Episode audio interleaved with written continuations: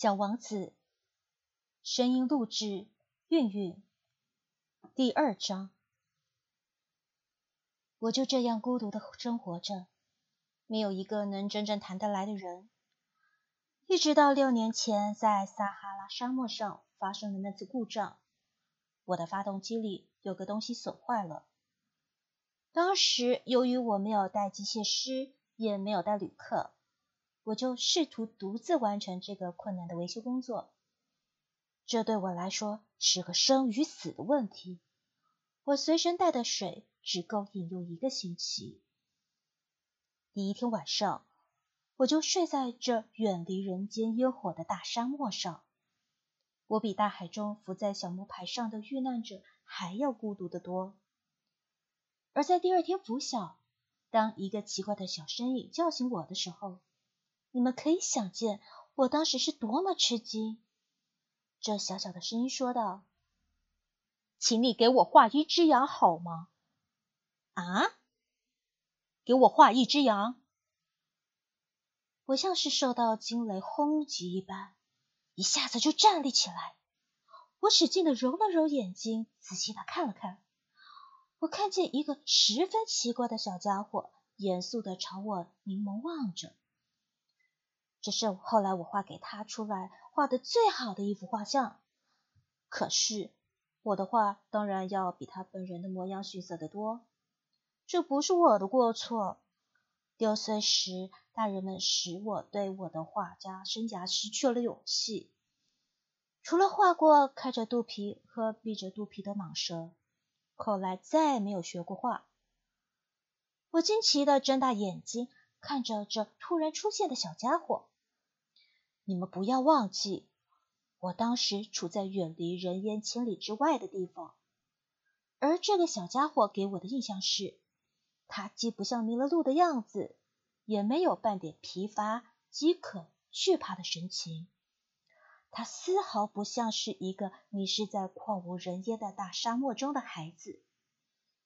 当我在惊讶之中，终于又能说出话来的时候，对他说道：“哎。”你在这儿干什么？但是他却不慌不忙的，好像有一件重要的事情一般，对我重复的说道：“请给我画一只羊。”当一种神神秘秘的东西把你镇住的时候，你是不敢不听从他的支配的。在这旷无人烟的沙漠上，面临死亡的危险情况下，尽管这样的举动使我感到十分荒诞。我还是掏出了一张纸和一支钢笔。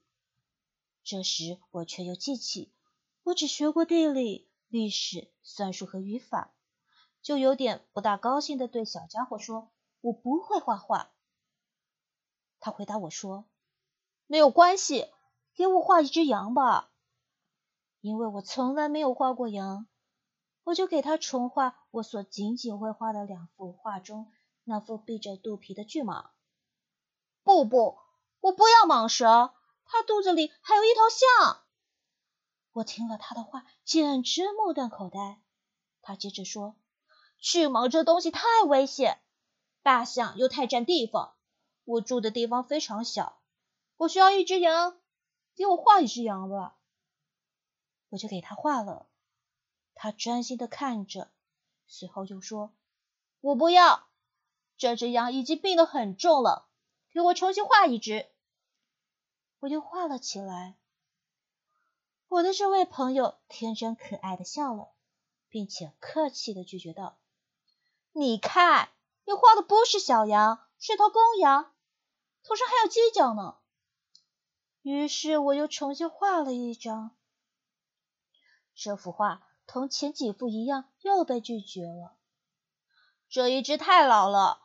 我想要一只能活得长的羊。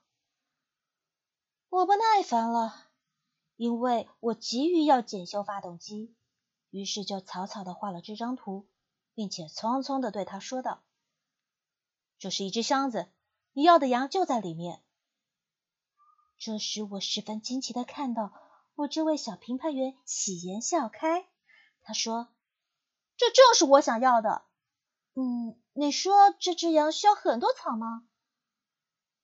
为什么问这个呢？因为我那里地方非常小。